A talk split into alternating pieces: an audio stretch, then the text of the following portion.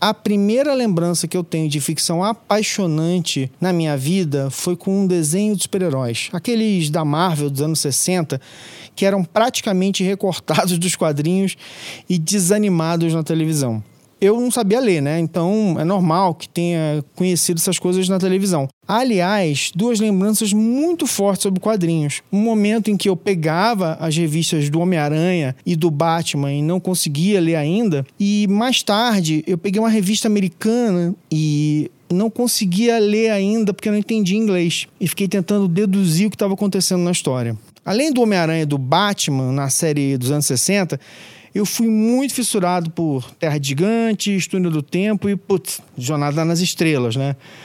Em resumo, eu era apaixonado por histórias de aventura no cinema, na literatura, na televisão. Cresci com elas e, quando fui ficando mais velho, fui me interessando por dramas, histórias universais, clássicas, narrativas que fugissem daquela moralidade certinha dos filmes americanos em que todo mundo precisa ser punido quando faz qualquer coisa errada. E nessa fase eu podia assistir virtualmente qualquer coisa. Boa, ruim, era um julgamento inevitável, mas eu queria experimentar, né? Tipo, como é que as culturas diferentes do mundo narravam suas histórias, como cineastas lá do Oriente Médio, da Ásia, da África, narravam né, as, as histórias deles e qual era a visão de moralidade, de culpa, de certo, de errado que eles tinham. Bom, profissionalmente eu vejo qualquer coisa que eu precisar ver para formar uma opinião, para aprender mas a maneira como meu corpo, meu coração reagem hoje é bem diferente. Por quê?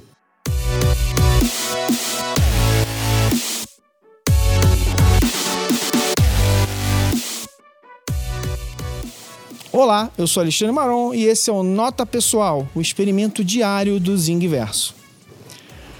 Durante as nossas vidas a gente muda muito, né? As experiências que a gente tem influenciam a nossa percepção da realidade. Elas definem as nossas reações emocionais para as coisas que acontecem ao nosso redor. Eu sinto que eu posso dividir minha vida em alguns períodos e talvez com você seja alguma coisa parecida. Não os mesmos períodos, porque, né, cada pessoa vive coisas diferentes, mas estou falando dessa ideia de fases mesmo. Então, presta atenção nas fases da sua vida.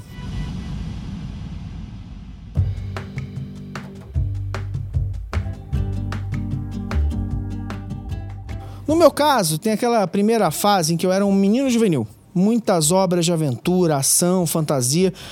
O mundo era cheio de possibilidades sem fim e eu tinha aquela empolgação de não conseguir me conter quando via algo muito cinético. Para falar a verdade, eu sou assim até hoje.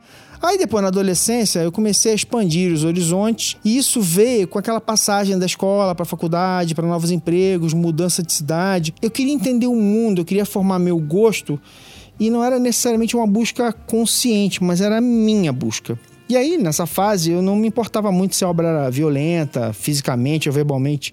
Eu simplesmente estava desbravando os gêneros de livros, filmes e séries, músicas e o que mais aparecesse.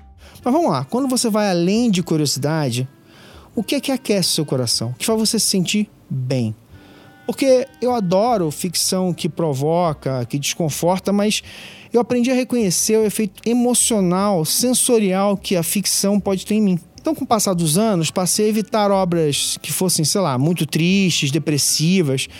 Eu deixei de ver, mas se não tivesse uma motivação externa, como, sei lá, escrever algo, entrevistar alguém, eu deixava essas obras para depois. Os personagens contraditórios nunca foram um problema para mim, mas se fossem mal construídos e não conseguissem ser autênticos nas imperfeições que eles tinham, eu pegava um bode gigantesco. E é por isso que eu adoro séries como Breaking Bad, em que o herói é um monstro em evolução mas simplesmente não consigo lidar com um anti-herói artificial, mal construído.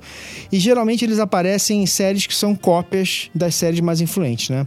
Um fenômeno também das séries de TV nas últimas décadas é que eh, os elencos aumentaram, né? São mais personagens, mais subtramas, aquelas teias relacionamentos e tal. Então, por um lado, tem séries como Barrados no Baile, ou então, né, como a gente fala hoje em dia, com os nomes internacionais, né, Beverly Hills, 90210, 90210. Nessas séries, os escritores apenas vão véio, combinando e recombinando os pares e trazem sempre aqueles atores novos todo ano para ter corpos novos, né? Acho chato. Agora, uma coisa que me irrita, falando emocionalmente, é sempre bom lembrar, são as séries em que só tem gente desgraçada, revista, trambiqueira, me dá uma falta de esperança, me deprime e por conta disso eu não me conecto emocionalmente. Pelo contrário, eu passo raiva. É o caso de coisa como How to Get Away with Murder, Scandal, que aliás são da mesma autora, né, a Shonda Rhimes. Deve ter um padrão aí. Um subgrupo das histórias depressivas é aquele filme sobre pós-morte de alguém, ou então sobre a morte de alguma criança. E olha, se isso já me devastava quando eu não era pai, agora virou um negócio insuportável. Ó, pode ser um grande filme, pode ser sincero, profundo, mas o efeito emocional é terrível em mim. E tem também né, o grande hack da indústria de entretenimento, né? Um negócio que a Marvel descobriu a fórmula e que gerou 22 filmes e bilhões de dólares de lucro, 23 filmes na verdade. A fórmula infalível da recompensa emocional. Não é novidade nenhuma, né? É, mas por algum motivo, diversos criadores se recusam a oferecer algum tipo de recompensa emocional para sua audiência. Eu entendo, acham que é um truque, que é uma forma difícil de agradar o público, e é, né? Vamos combinar.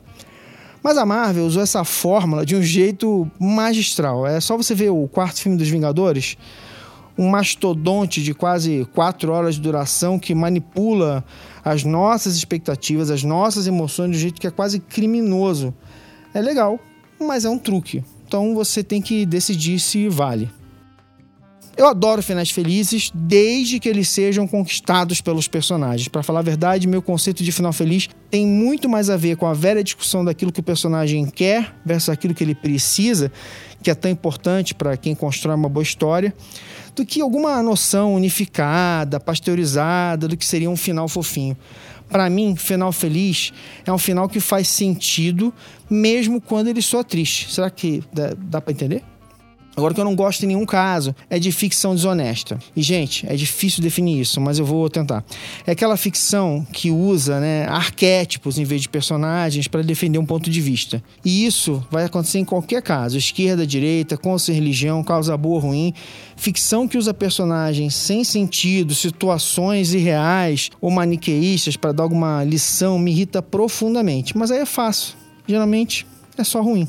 Vamos fazer o seguinte agora. Eu vou encerrar com três obras que me marcaram e eu vou dizer o porquê, tá? Se você curtir a ideia, pode fazer o mesmo e twittar, instagramar ou facebookar sobre isso, usando a hashtag NotaPessoal3.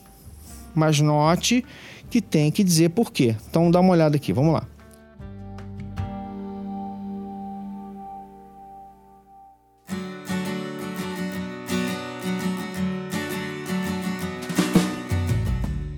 Por exemplo, Matrix é um filme que me marcou muito porque é, aquele tema da percepção da realidade era um negócio que tinha sido muito importante para mim nos anos 90, quando eu vivia discutindo ideias de realidade virtual, conectada direto no cérebro.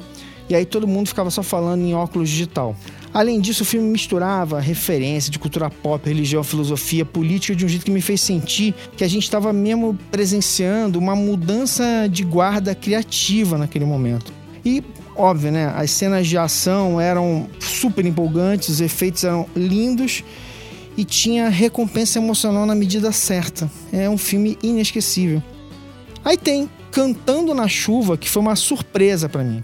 Eu vi na TV nos anos 80 pela primeira vez. Não consigo lembrar quem estava comigo na frente da TV que me fez ficar, porque eu odiava musicais. Mas eu fiquei e descobri um filme delicioso, que tinha fluência, que era engraçado e era temporal, porque retratava a época da passagem do cinema mudo para o falado e os efeitos nas carreiras de diversos artistas. Mas os números eram gostosos de ver, as músicas, né? A gente ouve até hoje por aí. E o Gene Kelly e a Debbie Reynolds estavam absolutamente incríveis. Foi uma noite de sorrisos do início ao fim. O terceiro é o Que Horas Ela Volta, que fala comigo por alguns motivos bem específicos. Primeiro é que o tema é tocante para quem, como eu, cresceu na classe média e teve empregada doméstica dentro de casa, lá nos anos 70, início dos anos 80. Então é quase que um filme inteiro com uma sensação bizarra de culpa, de se olhar no espelho e ver uh, coisas que as famílias privilegiadas fazem em algum momento com as pessoas. Um outro motivo é que eu odiei Durval Discos, que foi um filme que a Ana Mulaé fez em 2002 Quando eu vi que horas ela volta, eu consegui enxergar o talento que a Ana Mulaer tem. ainda tem a interpretação da Regina Casé, que é uma aula de naturalismo bem aplicado, né? Então pronto, vai. Três filmes que tinham alguma história ou sensação marcante para mim. Não são os melhores filmes de todos os tempos, mas aqueceram meu coração por motivos completamente diferentes. E gente, atualmente, isso é tudo que eu desejo numa sexta-feira.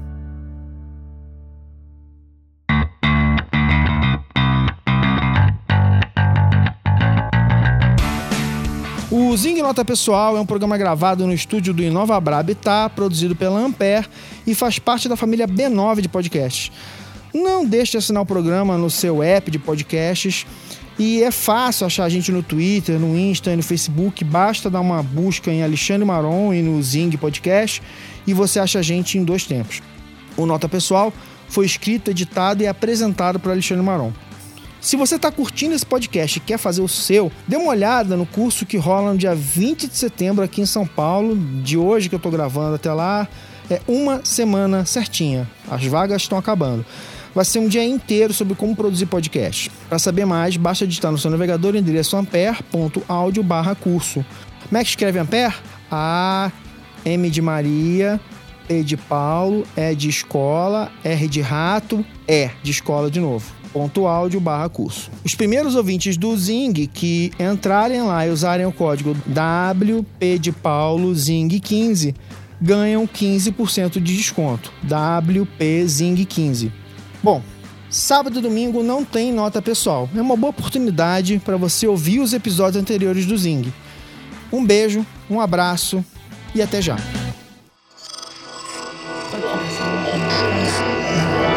Esse podcast é, é apresentado por b9.com.br.